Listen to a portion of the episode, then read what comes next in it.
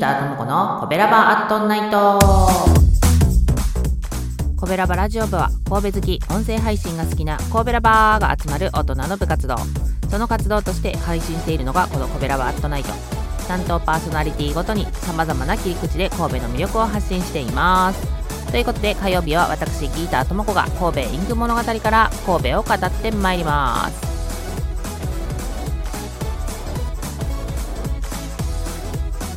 はいということで今週も始めていきたいと思いますけど先週スマリキューローズで話ね終わらせるつもりやったのにそこでスマスイの話をしたもんやから 今週のタイトルどうすんねんみたいなことになりましてスタンド FM の収録のタイトルはですね40文字までしか入らないのでリキュームーンイエローとスマリキューローズみたいな感じで書くと文字数オーバーになるんですね。なので今回は神戸インク物語からの須磨離宮公園っていうね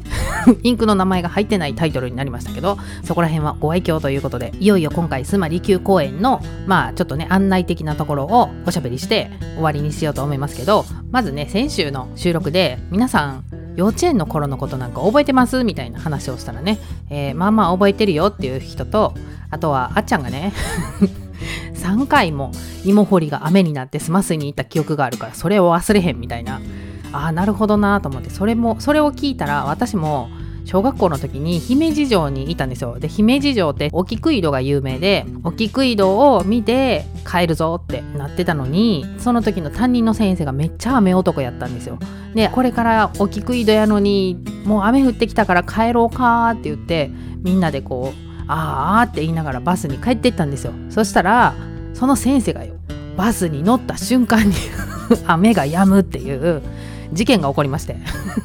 ちょっと先生のせいやみたいな感じで言うたのは確かに覚えてるわと思って。まあそれ小学校の時っていうのもあるけどそんだけねインパクトのある話は確かに覚えてるなと思って。まあそんな生まれも育ちも神戸のあっちゃんでもあんまり行ったことがないというね須磨利休公園について今日はご案内していこうと思います。まずこの須磨利休公園の歴史がすごくてですね一番最初に造営されたのは大正3年。で昭和20年の神戸空襲で御殿などの主要建物が消失するまでの30年は皇室の別荘として婿利休として存在していたと。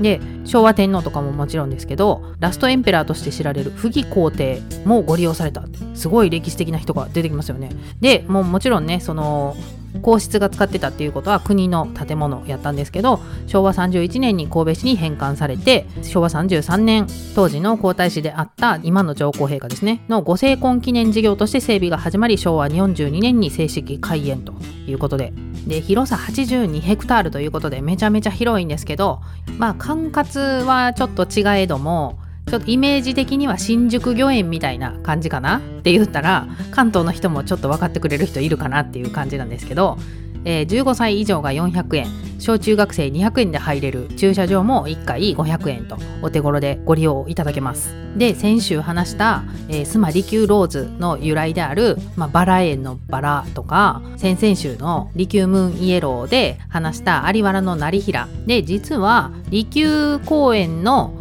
月見台の案内には在原の業平のお兄さん、えー、源氏物語のね光源氏のモデルと言われていた在原の行平が月見をした場所がね月見台として残っているということで。で私みたいな子連れが気になるところといえば子供が遊べる場所ですよね。で別料金取られることなく面白そうなね28種類もあるフィールドアスレチックができたりとかあとは児童遊園っていうのがあってそこはね高速の下になってるから